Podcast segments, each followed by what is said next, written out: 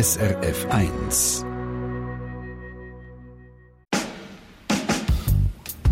SRF 1 Doppelpunkt. Ja, vergessen haben wir es nicht. Vergessen haben wir es nicht. Nein, wir haben schon Angst gehabt. Das Dritte Reich, das durch einen totalen Krieg die Weltherrschaft erobern wollte, hat eine totale Niederlage erlitten. Am 8. Mai 1945 kapituliert die deutsche Wehrmacht im Zweiten Weltkrieg. Damit hat der Krieg der Vereinigten Nationen gegen Nazi-Deutschland mit einem gewaltigen Sieg über die deutsche Wehrmacht sein Ende erreicht. Der Adolf Hitler nimmt sich im Führerbunker zu leben. Unser Führer Adolf Hitler ist gefallen.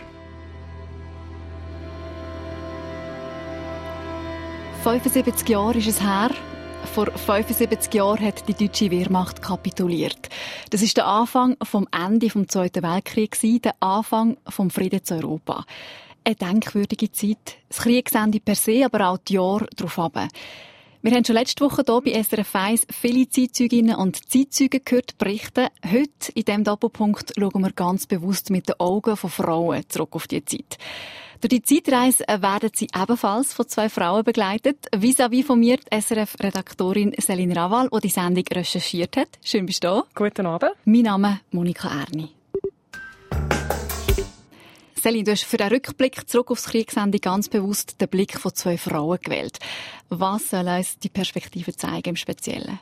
Also das Leben von Männern und Frauen im und nach dem Krieg unterscheidet sich von Grund auf. Und mir hat Wunder genommen, wie ist es für die Frauen, die die Männer weg waren? Wie ist es für die Frauen, die eine Art in die Bresche gesprungen sind? Und wie haben sie es erlebt, wo die Männer wieder zurückkommen, nach wo der Krieg fertig war? Als Zeitzeugin hast du zwei Frauen gewählt. Die eine Frau, Anna Müllemann, hat das Ende des Zweiten Weltkriegs in der Schweiz erlebt. Und dann hören wir noch eine Frau, die damals in Österreich war, nämlich die Grosse. Ja, genau. Ich habe sie in den letzten Jahren immer wieder mal über ihre Erinnerungen an den Zweiten Weltkrieg ausgefragt und die Gespräche fast immer aufgenommen. Ich finde halt, die ganz persönlichen Erzählungen, die sind so wahnsinnig spannend und die geben einem ganz anderen Eindruck von dieser Zeit, als wenn jetzt ein Geschichtsbuch durchliest. Ähm, ich habe mich auch extra für zwei Frauen entschieden, weil gerade die Frauen in den Geschichtsbüchern eben manchmal fast ein bisschen untergehen, sagt dort Historikerin Franziska Rocker. Schauen Sie mal heute all die, die Jubiläen, die wir feiern. Also, da die, die Morgart und Marignano und weiss nicht was alles. Ich sage immer, wir haben 2000 Jahre nachzahlen. Wenn die Leute finden, es gibt einfach ein bisschen viel Frauengeschichten, sagen wir, wir 2000 Jahre nachzahlen mit Frauengeschichten, Frauengeschichten, Frauengeschichten. Und dann kommt natürlich auch, ähm, dass das minder geschätzt wird. Also, wenn eine Frau 13 Kinder auf zieht und äh, sich jeden Tag abhundet, ist das weniger wert, als wenn ein Winklerin einisch eine gute Sekunde hat und, und, ja, und sich als Held auftut. Ich meine, ich habe nichts gegen die Helden. Das sind grossartige Helden gewesen. Die grossen Helden, ich wollte denen nicht wirklich meinetwegen dürfen die Denkmäler haben. Aber ich finde, das andere sollte man eben auch mehr schätzen oder so. Das sogenannte Nurhausfrauen da sein. Und das vergisst man, finde ich. Also, ich musste lachen bei dieser Bemerkung. Der Winkler hat dann mal eine gute Sekunde gehabt und ist zum Held geworden. Ähm, aber recht hat sie, oder? Also Geschichtsbücher, die sind tatsächlich sehr von Männern geprägt. Und das Ungleichgewicht, das will sie als Historikerin jetzt wieder ein bisschen neu richten. Ja, und sie wird die Männer auch nicht klein machen, aber eben, sie setzt sich dafür ein, dass die einen Geschichten eben nicht höher gewichtet werden als die anderen. Dass es gerade so viele Geschichten von Heldinnen gibt, wie von Helden. Sie hat mir noch ein schönes Beispiel gesagt. Ich weiß nicht, ob das Denkmal zu London kennst, wo diesen Frauen gewidmet sind, die im Zweiten Weltkrieg codierte Nachrichten entschlüsselt haben. Ähm, mhm. Sie haben so den Alliierten zum Sieg verholfen, damals. Und von diesen 10.000 Leuten, die dann wirklich in einer Sisyphos-Arbeit die Nachrichten haben enkodiert sind, etwa vier Fünftel Frauen gewesen. Ähm, das wird aber erst seit den 90er Jahren anerkannt. Also vorher hat man immer nur die Rolle vom Chef, vom Chef-Krypto-Analytiker, einem Mann rausgehoben. Und äh, das ist genau so ein Beispiel dafür, oder, weil Franziska Rocker findet, es bräuchte eben auch mehr Denkmäler für die Frauen. Sie hat unter anderem ein Buch geschrieben, Kinder, Krieg und Karriere, mit Porträts von 27 Schweizerinnen, die über ihre Erlebnisse im und nach dem Zweiten Weltkrieg berichten. Und in dieser Sendung da stellt sie dann die persönlichen Erzählungen von diesen Zeitzeuginnen in einen gesellschaftlichen Kontext. Und wir schauen heute durch die Augen von zwei Frauen zurück auf das Ende des Zweiten Weltkriegs. Jetzt dort eine von diesen Geschichten, die wir heute hören ist die von deinem Grossi, Selin. Ähm, wir hören die dann im zweiten Teil der Sendung. Zuerst hören wir der Zeitzeugin Anna Mühlemann zu, wo du ebenfalls getroffen hast vor ein paar Wochen. Ja, noch vor der Corona-Zeit. Anna Mühlemann wird der Sommer 99 und sie wohnt seit 50 Jahren in Zolikon trotzdem hohen Alter noch alleine in einer Wohnung. Und Anna Müllermann hat mir wirklich Eindruck gemacht. Das ist so eine aufgeweckte, lebensfreudige Frau. Und ähm, ich finde, sie erzählt direkt aus dem Leben, wie sie als junge Frau das alles erlebt hat. Und es gibt Aufschluss darüber, wie man sich die Zeit dann generell muss vorstellen muss. 1945 und die Jahre darauf. Eine Zeit, die natürlich noch wahnsinnig fest vom Krieg geprägt war. Ja, und jetzt hören wir rein in ein Stück, das entstanden ist aus eurem Gespräch. Man kommt natürlich schon Abstand über. Ich meine, es ist jetzt eine lange Zeit schon seither. Über 70 Jahre, ja. Ja, 75. Ja. Aber man vergisst es gleich nicht. Anna Müllermann hat rötliche Haare, ist zwei Köpfe kleiner als ich und schlank. Sie ist stilvoll angelegt, die Farbe aufeinander abgestimmt. Ihre Wohnung die ist sehr elegant eingerichtet mit antiken Möbeln. In einer Vitrine steht wunderschönes Porzellan auf dem Salontisch aus Glas, ein goldiges Table mit zwei Gläsern und einer Wasserkaraffe. Anna Müllermann hat sich auf einen Aufruf von SRF 1 gemeldet, wo wir nach Zeitzeugen und Zeitzeuginnen gesucht haben. Was ich schon von ihr weiss, sie war Kirschnerin, hat im Pelzhandel gearbeitet, zur Zeit vom Zweiten Weltkrieg in einem Geschäft, das in jüdischem Besitz war. Das Ende des Zweiten Weltkriegs an den einen Tag vor 75 Jahren, im Mai 1945, an den einen Tag muss sie sich noch genau erinnern. 8. Mai, den weiss ich nicht gut, sind wir, äh, wo wir das gehört haben, sind wir alle auf die Straße rausgegrölt. Es war nebenzu jemand, der gerufen hat, der Krieg ist fertig, irgend so. Eine Freude gehabt. Ja, es ist also...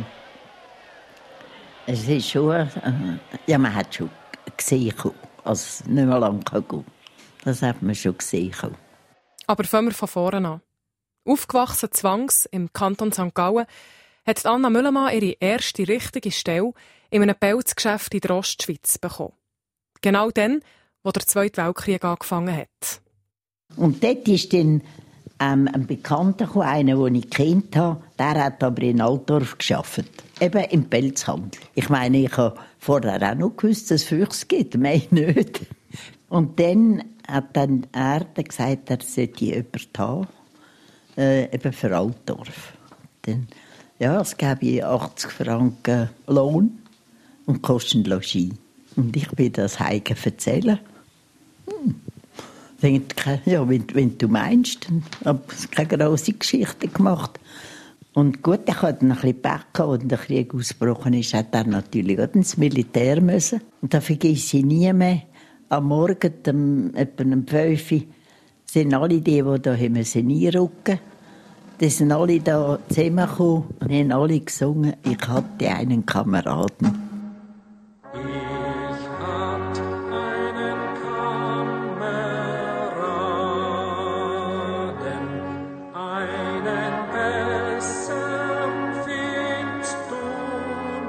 Sie ist allein zurückgeblieben in diesem Geschäft. Mit einem älteren Chef zusammen, den sie nicht so toll gefunden hat. Lang ausgehalten hat sie es dann nicht dort.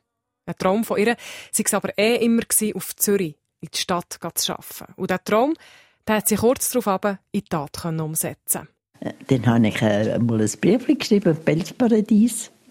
Und dann habe ich Bericht kann ich kommen. Sie haben mich zuerst noch ein bisschen plagen, damals. Dann haben sie gesagt, das, das Mädchen vom Lande. und dann bin ich dort hingekommen. Das waren alles Juden. Und auch geflüchtete Juden dabei. Gewesen. Also der Inhaber hat Siebenschein geheissen. Und er hat einen Freund den er von Wien genommen hat. Die sind am Mittag in Wien, haben alles liegen und sie müssen gehen. Der war dann auch der. Gewesen. Er hat dann einfach bei sich gehabt. Anna Müllermann hat mitbekommen, wie jüdische Familien sind getrennt wurden im Zweiten Weltkrieg. Das ist er geblieben. Sie selber haben während und auch nach dem Krieg immer arbeiten und gut Geld verdient zum Teil. Ich habe nie, nie äh, einen Tag gehabt, wo ich nicht arbeiten konnte. Es hat derige gehabt, die immer so stempeln habe ich nie müssen. Nie. Wo der Krieg ist zu Ende gegangen, sie aber dann doch zuerst eine harte Zeit gekommen. Dann waren sie froh, haben sie noch Verbindungen aufs Land gehabt. In der Stadt hatten sie zeitweise zu wenig Lebensmittel. Die Rationierung die ist bis 1948 noch weitergegangen und erst Schritt für Schritt abgebaut worden. Es hat ja immer Märkli gegeben. Das ist noch weitergegangen. Und eben, wenn man ein bisschen Beziehungen zum Land, dann ist es einem viel besser gegangen. Wenn man das nicht hatte, hat man die nicht mehr zu viel gehabt. In die Krieg. Aber ich bin dann immer wieder so etwa alle drei Wochen heim auf Wangsaufen. Und dort, äh, dort hat man Eier mitgenommen, hat Speck mitgenommen und alles. Ich weiss, ich bin einmal heimgegangen. Und da habe ich dann einer Frau, die ich gut kennt habe, da hat sie zu mir gesagt, Kira, ich könnte dir ein bisschen Eier bringen. Da bin ich mit 30 Eiern oben runtergekommen. Auch wenn Anna Müllermann lächelt, wenn sie von denen erzählt, eine besonders lustige Zeit war es nicht. Der Bevölkerung ist der Schreck vom Krieg noch tief in den Gliedern gesessen, auch wenn er offiziell schon vorbei war. Ja, vergessen hat man es nicht. Vergessen hat man es nicht. Nein, man hat schon Angst gehabt. Aber es ist der Schweiz wirtschaftlich gesehen dann wesentlich besser gegangen als den Ländern rundherum, die nicht vom Krieg verschont blieben. Auch davon kann Anna Müllermann berichten. Ihre Schwiegereltern haben in Frankreich gelebt. Mein Mann ist in Paris aufgewachsen, also mit Schweizer Eltern. Und ist mit 18 ist er wieder in die Schweiz gekommen. Und seine Eltern waren eben auch noch in Paris und, und denen, die haben ihn schon gehungert. Gerade als der Krieg fertig war, hat er die Eltern besuchen. Er hat sie ja sechs Jahre nie mehr gesehen. Und, äh, und dann nachher ist er, hat er einen Strumpf mitgenommen. Das war so begehrt.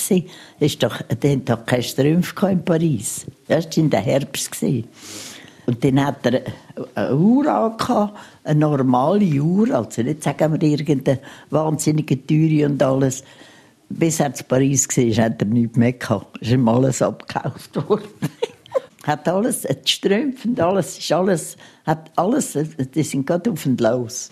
Das gibt einem einen Eindruck, wie die Leute dann in diesen Ländern gelitten haben, wo der Zweite Weltkrieg unmittelbar zu spüren bekommen. Frankreich, Deutschland, Österreich, man hat mitbekommen, wie es den Leuten dort gegangen ist.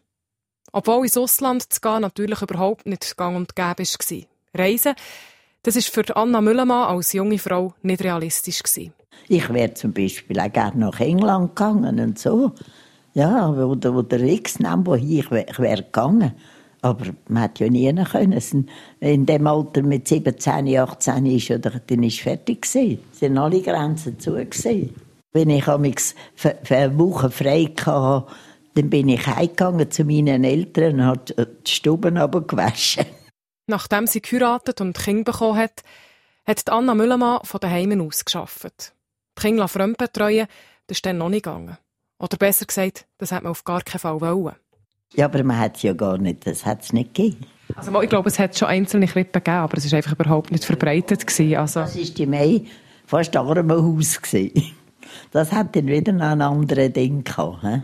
Da hat man nicht äh, schon vor Kind auf der Welt war, die Kita äh, äh, reserviert. Wer sich das leisten konnte, hat die traditionelle Rollenteilung in der Familie gelebt. Frau daheim, der Mann als Ernährer. Wobei eben, die Anna Müllermann war selber nie die Vollzeit-Hausfrau. Das betont sie mir gegenüber. Sie hat immer geschafft, mit den Kindern halt einfach daheim. Die Anna Müllermann hat bis über die Pensionierung hinaus noch gearbeitet. Sie hat gerne gearbeitet, war unternehmerisch und das sagt sie nicht ohne Stolz. Sie hat sich ihre Träume vom Reisen dann später auch noch erfüllt. Sogar auf Südafrika hat sie gezogen. Nach dem Krieg dann hat man einfach das Beste daraus gemacht, sagt Anna Müllermann heute. Was für uns heute selbstverständlich ist, war dann Luxus. Gewesen. Man ist glücklich, ist vielleicht übertrieben, man war zufrieden.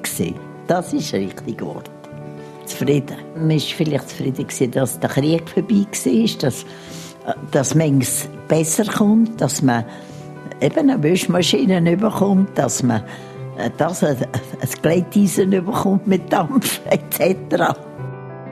Es ist nicht mehr die gleiche Welt. Es war eine andere Schweiz. Es war eine andere Schweiz. Die Worte von Anna Müllemann hängen nach. Sie, die den Zweiten Weltkriegsende davon und Nachkriegsjahr hier in der Schweiz erlebt hat. Die andere Schweiz, unmittelbar nach dem Zweiten Weltkrieg, die haben natürlich längst nicht alle erlebt, die jetzt auch zulassen, hier beim Doppelpunkt.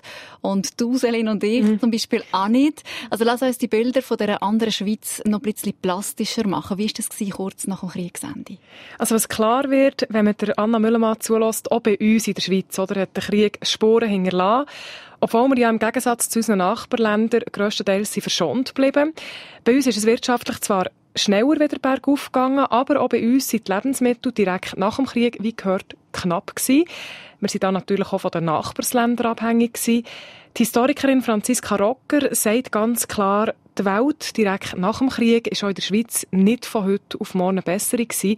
Im Gegenteil, also die Leute haben das Erlebte zuerst mal müssen verarbeiten das kann man sich glaube nicht vorstellen, wie stark das alles noch ähm, unter dem Konzept vom Krieg war. Also man muss sich einfach immer wieder in Erinnerung gerufen, dass bis 55 zum Beispiel Österreich besetzt war, dass äh, die vier Mächte eigentlich auch Deutschland ähm, ja immer noch in Deutschland sind, dass das also nicht in dem Sinn plötzlich alles ganz frei war. Und da muss man auch sehen, also das ist ein Schock gewesen, also das ist ein, ein, ein Qual gewesen, ein Leiden gewesen, das ist unglaublich gewesen, der Krieg. Und der ist nicht vom einen Tag auf den anderen, hätte man das nicht können einfach so wegwischen. Also wenn man es so ein bisschen zusammenfassen, ist das so ein bisschen Schock Schockstarre, eine Angst, eine Unsicherheit mhm. und auch ähm, Chaos. Ich glaube, in der Schweiz ist beherrschend gesehen, dass alle gefunden haben, jetzt wieder zurück in die Vorkriegszeit.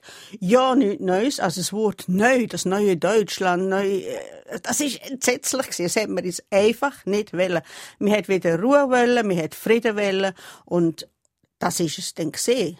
Jetzt aus heutiger Perspektive, wenn man drauf schaut, hat man das Gefühl, ja, jetzt ist der Krieg vorbei gewesen. Da hat man so das Gefühl, irgendwann ist ja wahrscheinlich das kollektive Aufatmen gekommen. Mhm.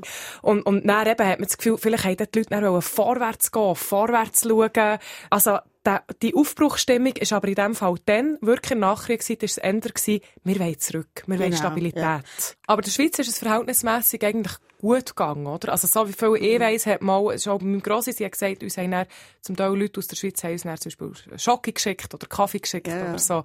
Also es ist eigentlich, äh, im Verhältnis zu anderen Ländern ist es der Kriegs- oder der verschonten Schweiz eigentlich relativ gut gegangen. Kann man das so sagen? Ja, auf jeden Fall. Also, meine Eltern zum Beispiel haben eine Reise gemacht, nach dem Krieg endlich können, so auf Österreich oder so. Und die sind also, die sind entsetzt und haben gesagt, das ist so alles ärmlich, so alles da nieder. Nein, in der Schweiz ist es sehr gut gegangen. Also sie haben ja, wunder, wirklich Glück gehabt und von außen gesehen, es ist das ein Paradies gesehen, oder? Und wir hätten die ganze Aufarbeitungsphase, sie müssen einfach denken, all die, die Nazi-Prozesse, die sich dann hingeschleppt haben zum Teil, gut, die meisten sind Anfang 50 Jahre dann abgeschlossen aber doch.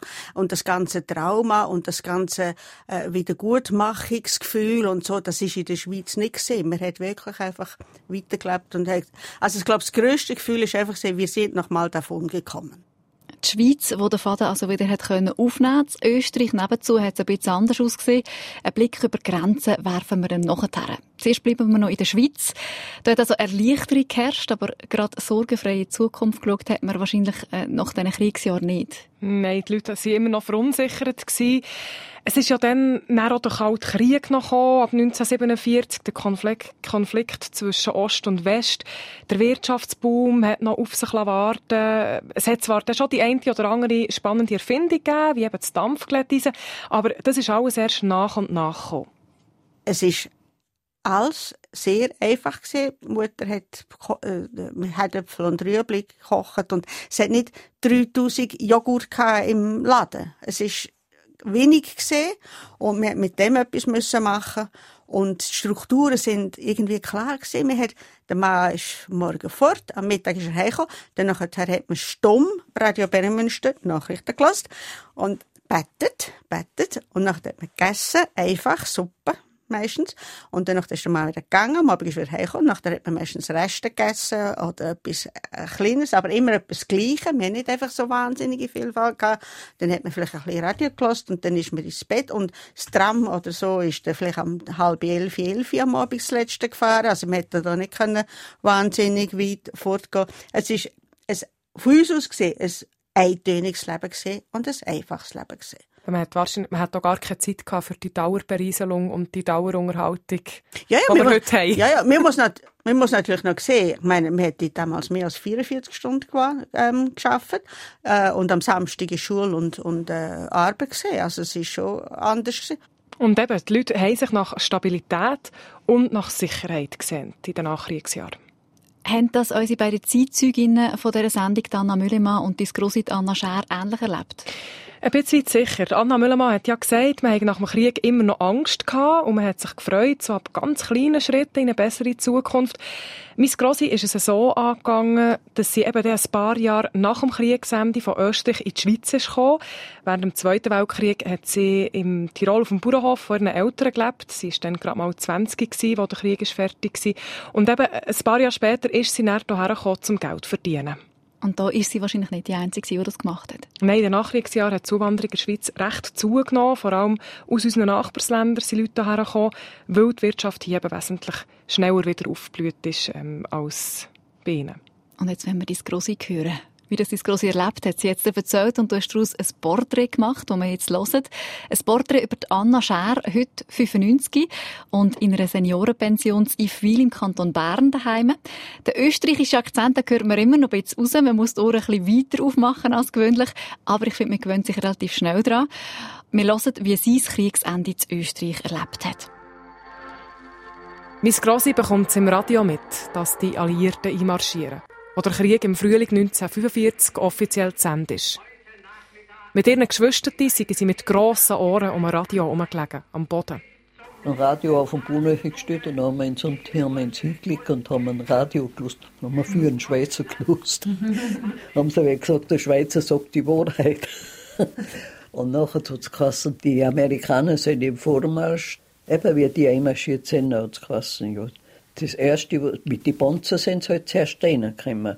Aber da haben wir nicht das Dorf auffinden dürfen. Das haben wir nicht gesehen. Das haben, haben sie auch gesagt, oder? Dass der Teil sind ja umgewesen und haben die empfangen, nur scheinbar. Der Fall von Berlin wurde in Moskau durch das Abfeuern von 24 Salven aus 324 Geschützen gefeiert. Mit dem Sieg der Alliierten, der Sowjetunion, der USA, Großbritannien und Frankreich, gehört Österreich ab dann nicht mehr zum sogenannten Deutschen Reich. Wir übergeben hiermit bedingungslos alle gegenwärtig unter deutschem Befehl stehenden Streitkräfte zu Lande, zu Wasser und in der Luft. Und dann Frieden. Was bedeutet das überhaupt, Frieden? Nach sechs Jahren Krieg.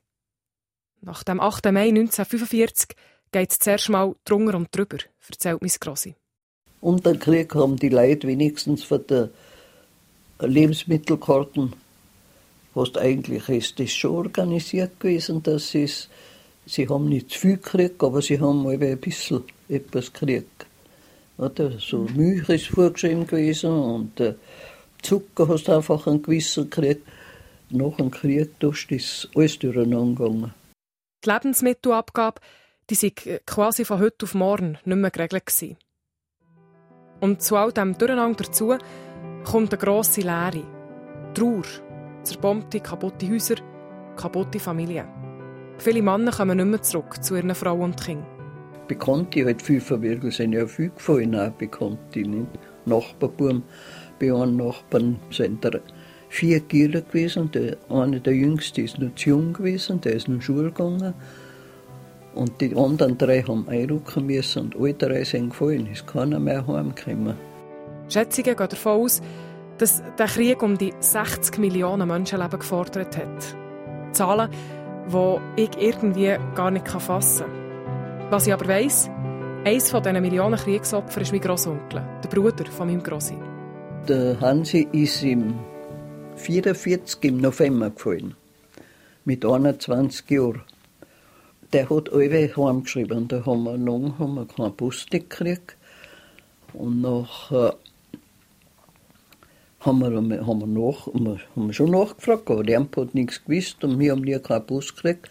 Und eines Tages kam ein Brief, da hat er als Mädchen kennt in Vorarlberg. Und dann hat, hat, hat die ins geschrieben und hat äh, kondoliert, eben zum, dass sie halt einen Bus gekriegt hat, dass der Hansi gefallen ist. Und wir haben nichts gewusst. Und nachher ist der Vater aufgegangen zum, auf der Gemeinde halt auch. Ja. Und nachher haben sie, irgendwie ist nachher schon etwas gegangen. Nach, das, wir haben nachher Nachricht gekriegt, dann ist plötzlich ein Bakter gekommen, mit dem sind so geschwind, sie haben da eine Marke rumgehabt. Ja, mit, den, mit, den, mit dem Kötteli. oder? Ja, mit, ja, der, de- mit, mit dem, dem Marke, ja. mit dem und zwei Fotografien, was er für uns mitgehabt hat, sind drin gewesen und ein Portemonnaie von ihm und, und einfach so, Mhm. so Zeugs, das haben sie jetzt noch zurückgeschickt und nachher ist dabei gestanden, gefallen für Großdeutschland. Als die Familie kurz vor dem Kriegsende das Päckchen bekommt, hat der Hans, der Bruder von meinem Grossi, schon ein paar Monate nicht mehr gelebt. Das Leitzirkular, das war schon vorformuliert. Gewesen. Wenn einer gefallen ist, dann hast du welche, haben sie hinschreiben müssen, in stolzer, hm, in stolzer Trauer, hat es geheißen. Hat man, welche, hat man schreiben lassen müssen, es ist der anders, äh, äh, hast Das nicht, du nicht können selber wählen Nein, nein, das du hast du nicht können. Also, ich weiß halt das noch, dass sie überall gesagt haben, wenn du anders drauf tust, nachher wirst du noch gestraft.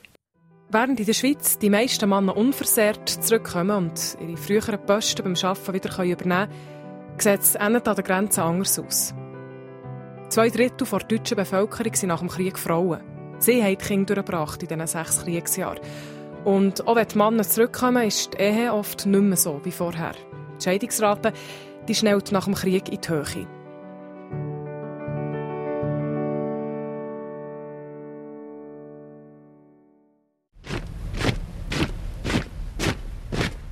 Wörgl, wo mein Grossi wohnt, gerade einmal zweieinhalb Stunden Autofahrten weg von der Schweizer Grenze, wird von den Alliierten erobert.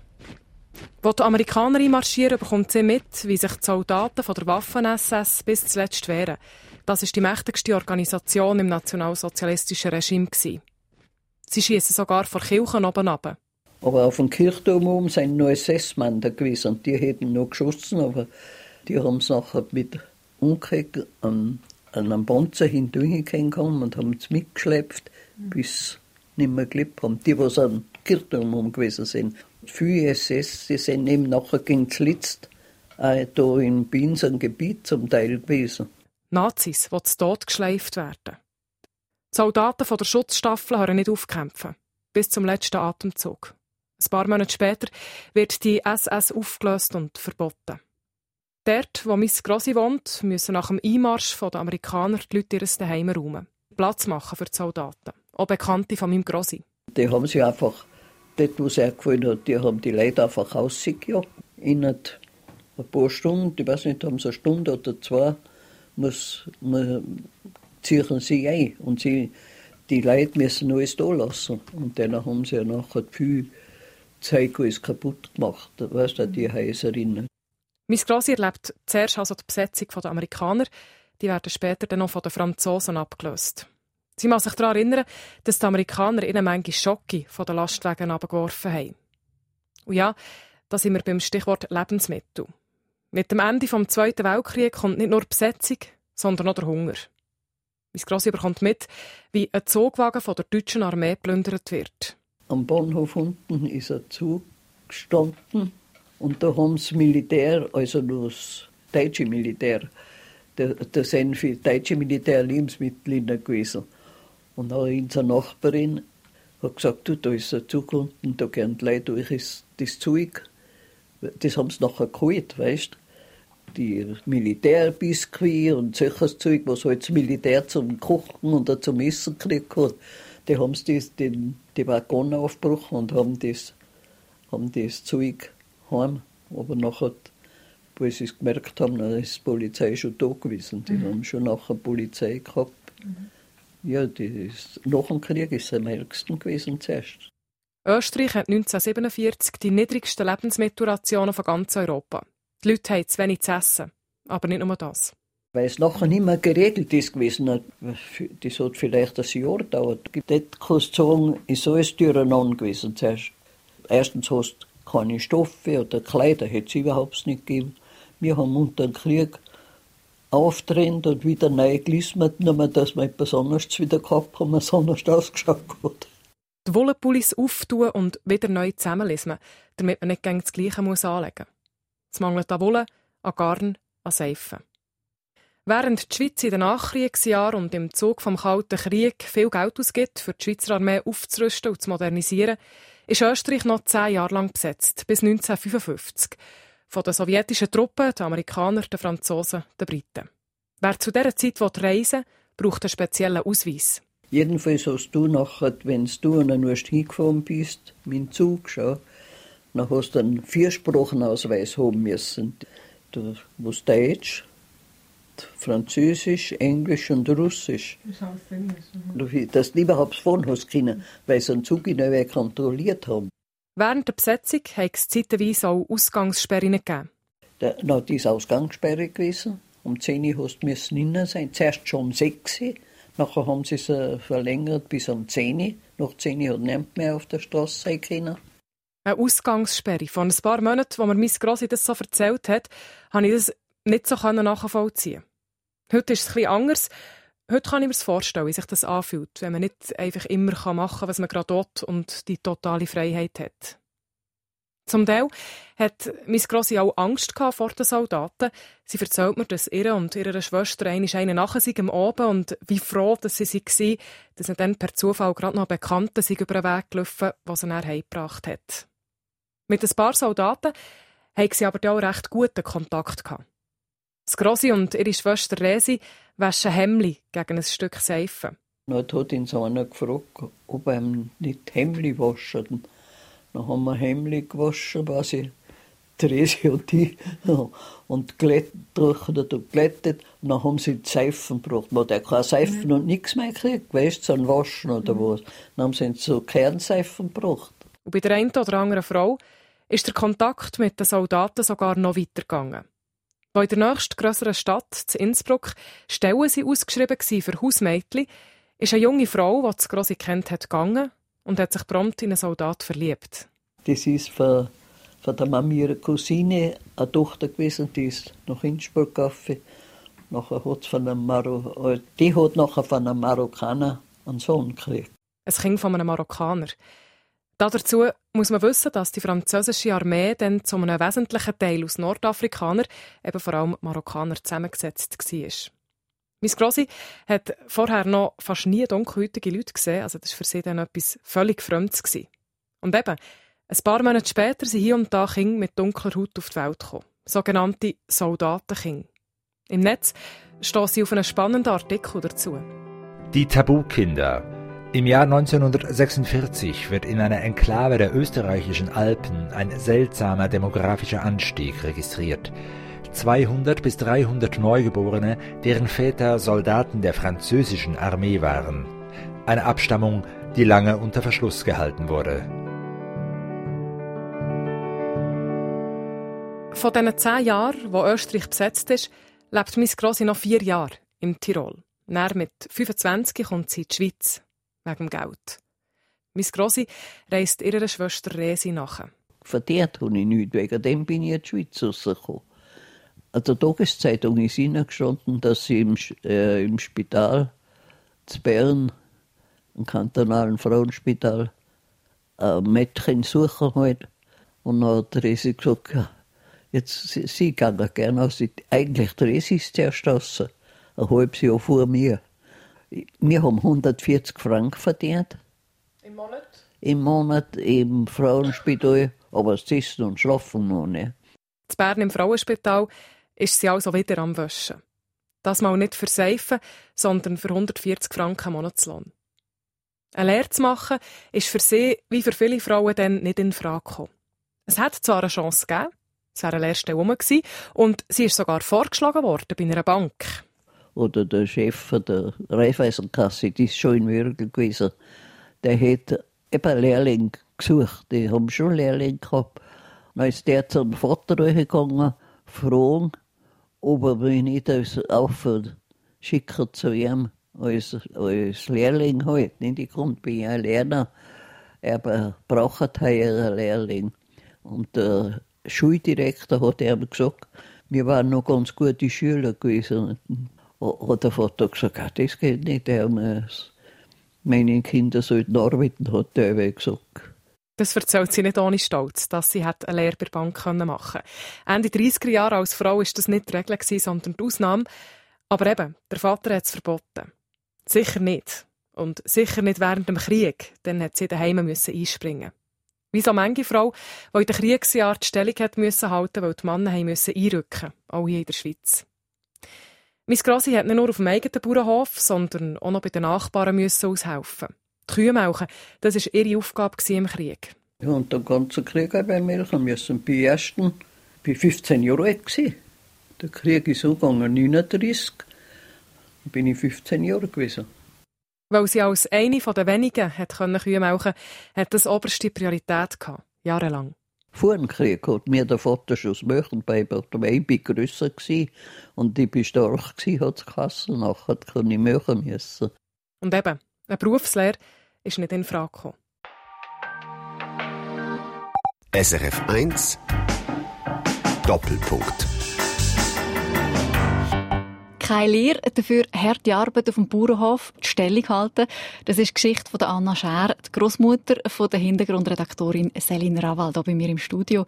Und äh, das ist ja schon auch spannend, oder? Die Frauen, die haben für die abwesenden Männer, die im Krieg sind, natürlich die Stellung übernommen und gehalten fragt sich, was ist passiert mit dieser Arbeitsaufteilung, wo die Männer dann wieder zurückgekommen sind, wenn sie zurückgekommen sind? Ja, eben, in Österreich sind viele Männer gar nicht mehr heimgekommen nach dem Krieg. Wir haben es gehört.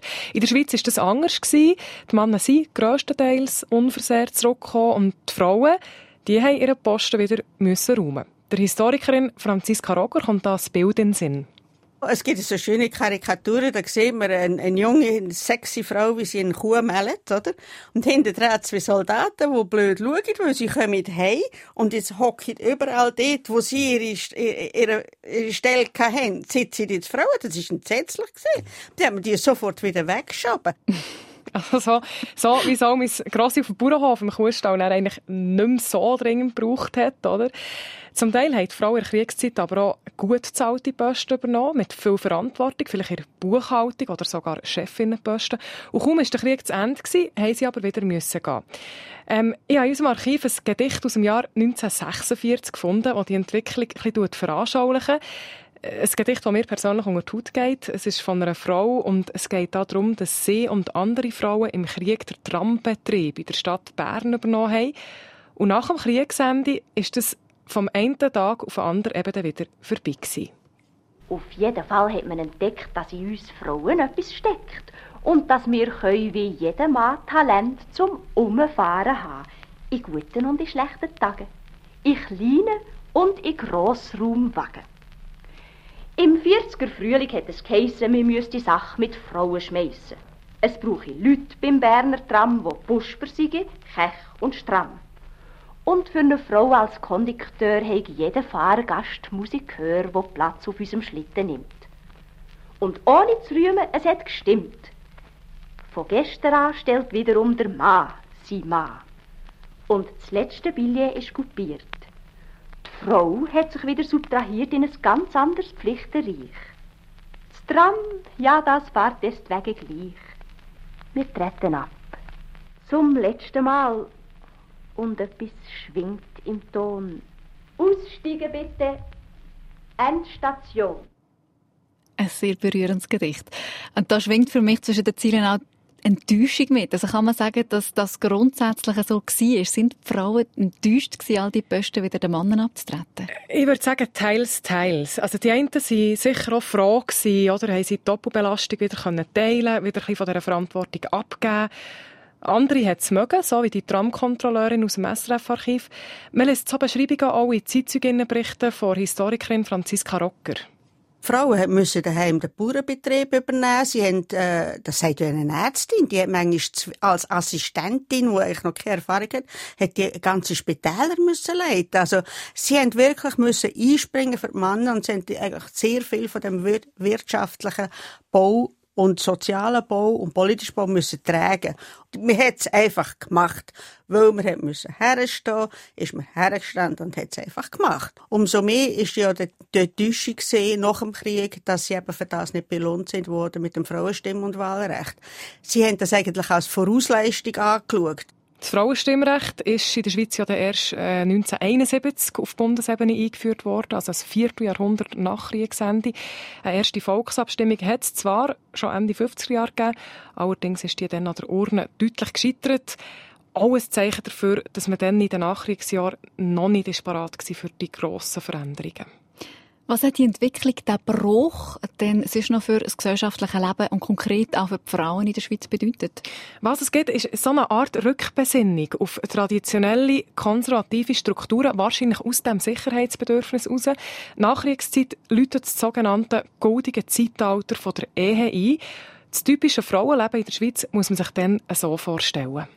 Der kleinste Teil von von verheirateten Frauen sind arbeiten. Und man darf nicht vergessen, also ich meine, wenn, wenn, wenn sie Fabrikarbeiterin sind und der Mann Fabrikarbeiterin, hat man nicht lange gefragt, ob sie möchte oder nicht möchte. Dann ist einfach, ist sie einfach gegangen. Aber wenn man jetzt von der breiten Masse so Kleinbögen, Grossbögen, irgendwie so, dann hat sie wirklich den Haushalt geführt.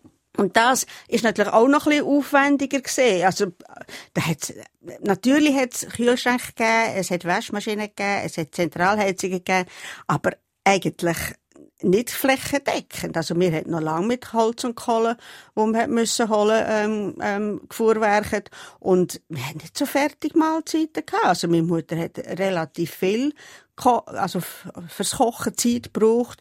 Es ist alles viel, viel aufwendiger gewesen. Und die Typisch ist dass die Frau daheim war, dort alles perfekt gemacht hat und dann der Mann auswärts geschafft hat, das Geld heimgebracht hat, für die Sicherheit gesorgt hat. Das sind einfach die beiden Pfeile Finanzen und Sicherheit.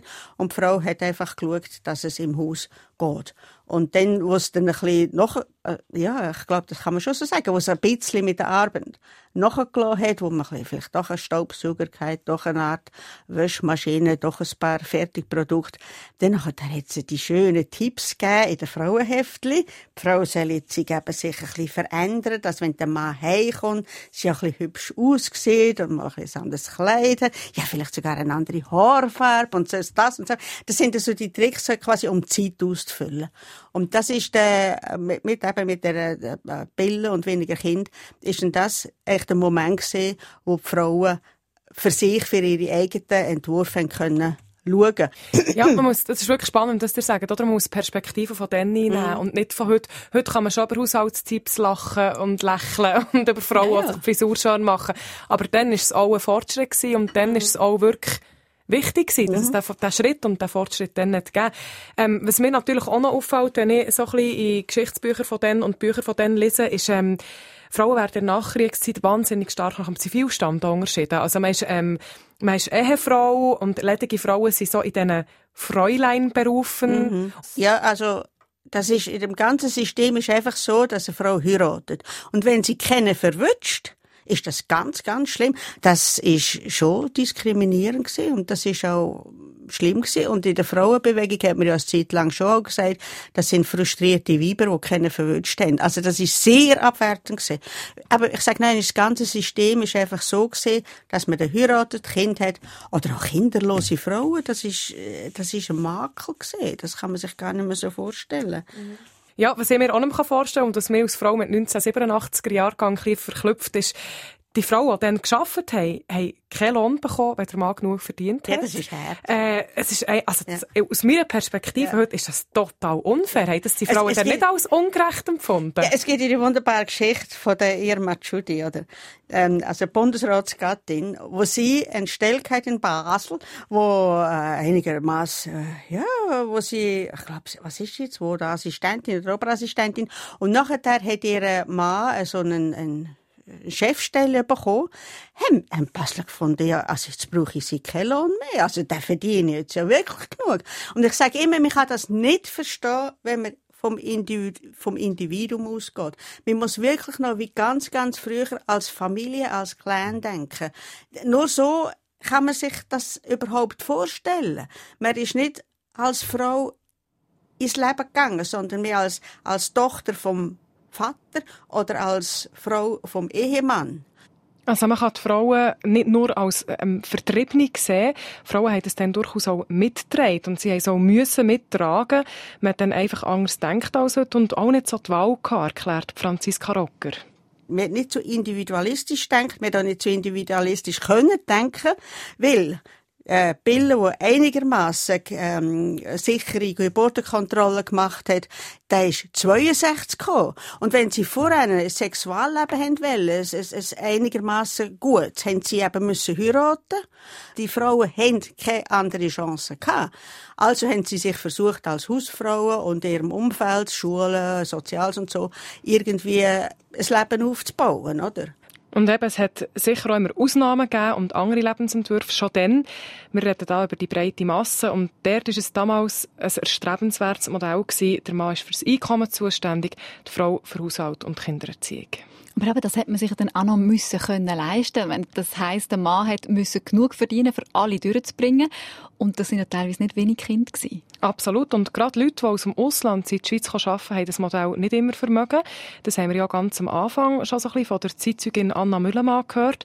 Wenn man die Kinder in eine Krippe hat müssen geben, Fremde abhut, dann ist das dann zu dieser Zeit eine Art wie ein Armutszeugnis gewesen. Also alleinerziehende Frauen oder Frauen ohne Kinder sind fast abgestempelt worden. Sie hören den Doppelpunkt, wo durch die Augen von Frauen von Zeitzeuginnen auf die Zeit im und nach dem Zweiten Weltkrieg schaut. Und eins ist mehr als deutlich vorgekommen, es war ganz ein anderes Leben gewesen, als wir es heute können, aber eben nicht nur. Ja, es hat natürlich auch Sachen gegeben, die waren dann gleich wie heute. Man hat den Krieg zwar nicht vergessen, er hat die Generation unglaublich fest geprägt, aber es gibt auch in den Nachkriegsjahren die schönen und lustigen Erlebnisse, die Erlebnisse, die zusammenschweissen man hat das Leben trotz allem irgendwie auch geniessen und das hören wir jetzt im letzten Teil, wo uns dein Grossi noch einmal mitnimmt in ihre Jugend. Sie, die beim Kriegsende gerade einmal 20 war. Mein Grossi fährt an von schmunzeln. Ihre Augen blitzen hinter den Brillengläsern. Ihr kommt nämlich noch eine lustige Anekdote in Sinn, wie sie und ihre Schwester sich mal heimlich an einen Bau geschlichen haben. Das hat der strenge Vater natürlich nie durchgelassen. Der Kommunistenball hat es geheißen da hätten wir ja nicht gehen dürfen. Nicht? Und wir sind halt schon am Bett oben gewesen. Und, äh, ja, haben sie uns eine Leiter und nur der zaubert bin Haus angelehnt. Dann sind wir alle zwei Wochen gestiegen und am Ball gegangen. Die Jungs sind mit der Leiter gekommen, meine Grossi und ihre Schwester aus dem Fenster auf und davon, damit sie an den Bau haben können. Das war natürlich dann die Gelegenheit, jemanden kennenzulernen. Es wäre aber bei einem Haar ausgekommen. Am Sonntag drauf in der Kirche wo sich der Vater mit ein paar Bauern unterhalten hat nach dem Gottesdienst. Und nach der Kirche sind die Bauern, also die, auch die Eltern, mein Vater natürlich auch rausgestanden und haben da zusammen geratscht. Noch. Und nachher hat der hinten, Hansel, weiß ich noch, hat der gesagt zu meinem Vater, äh, deine Dirndler haben aber gestern schneidig getanzt. Und nachher kam er zum Mittag heim Danach sagt er, da hinten Hanslo, guck mal, die Sätze auf dem Kommunistenball gewesen gestern. Ja, wir sind ja schlafen gegangen. ja, er hat einem schon gesagt, er hat noch nicht geklappt. Da haben wir Schwein gehabt. Schwein gehabt. Der Vater hat seinen Töchtern nicht einmal zutraut, dass die heimlich würden zu Tanz gehen. Geschichten wie die zeigen, wie wichtig auch dann die unbeschwerten Momente waren. Dass sich die Leute in der Krise immer auch sehnen nach einem Zusammenleben ohne Angst, ohne Misstrauen. Und noch etwas hebt mein Grosse für, wenn sie an die Zeit während und nach dem Krieg zurückdenkt. Man hat immer zusammen gehabt. Die, die daheim gewesen sind, haben viel gegenseitig geholfen, ausgeholfen. Die Nachbarn sind gekommen und, und da sind wir selten allein gewesen, sind gegen jemanden helfen. Zum Beispiel hat ihre Mutter andere Leute mit Milch vom Bauernhof versorgt. Illegal. Unter uns sind die Sonne gewesen, die haben alle Milchbins gehabt, sind schötere Leute gewesen. Die Mutter hat denen unter dem ganzen Krieg Milch gegeben. An der Holzschopf in einer Bierflasche hat sie die Milch rein, aber wenn sie es erwischt hätten, dann waren wir gestraft worden. Solidarität. Ein Stichwort, das man auch in dieser außergewöhnlichen Zeit gerade heute immer wieder hört. Vermutlich ist es auch dann, im und nach dem Zweiten Weltkrieg genau das gewesen, was geholfen nicht nur vom Frieden und einer besseren Zukunft zu hören, sondern auch daran zu glauben. The charter for world peace has been completed. But this is not the end, it is only the beginning. The great task lies before us. Miss Grossi, Anna Scher, hat ein paar Jahre nachdem sie in die Schweiz kam, geheiratet und drei Söhne bekommen. Einer davon mein Vater. Mein Großvater ist früh gestorben. Eine Zeit lang war sie sogar allein mit den drei Buben und einem Bauernhof. Erst letzten Herbst ist sie in ein Seniorenheim gezügelt. Mit der Verwandtschaft zu Österreich hat sie noch viel Kontakt. Und Ende letzten Jahr hat sie sich über ihren ersten Urenkel freuen This is not the end, it is only the beginning, haben wir am Schluss noch gerade gehört. Es ist nicht das Ende, sondern erst der Anfang. Ein Tondokument vom Juni 1945, das in den USA die Schweiz mit 50 anderen Staaten zusammen die Charta der Vereinten Nationen unterzeichnet hat. Das Ziel, der Weltfrieden und die internationale Friedensordnung zu wahren. Solidarität, Zusammenhalt, das gibt heute wie damals Zuversicht und Hoffnung. Es ist eine andere Zeit gewesen. Anna Müllermann hat das sehr schön gesagt am Anfang. Es ist nicht mehr die gleiche Welt. Es war eine andere Schweiz. Und es ist eben sehr wichtig, dass man die Zeit aus Frauensicht erzählt bekommt. Das haben wir in dieser Sendung gemacht. Danke, Selin. Merci dir. Ganz viele weitere Berichte von Zeitzeugen, von Männern und von Frauen, die das Ende des Zweiten Weltkriegs und die Jahre darauf aber hautnah miterlebt haben. Ein Haufen spannende Erzählungen zum Eintauchen finden Sie jetzt auf srf.ch-1945 zum Lesen, zum Reinschauen und zum Reinhören. Und das ist es mit dem Doppelpunkt und einem Blick von zwei Frauen aufs Ende vom Zweiten Weltkrieg. Recherchiert und Gespräch geführt hat Celine Raval. Mein Name Monika Erni. SRF 1 Doppelpunkt. Eine Sendung von SRF 1. Mehr Informationen und Podcasts auf srf1.ch.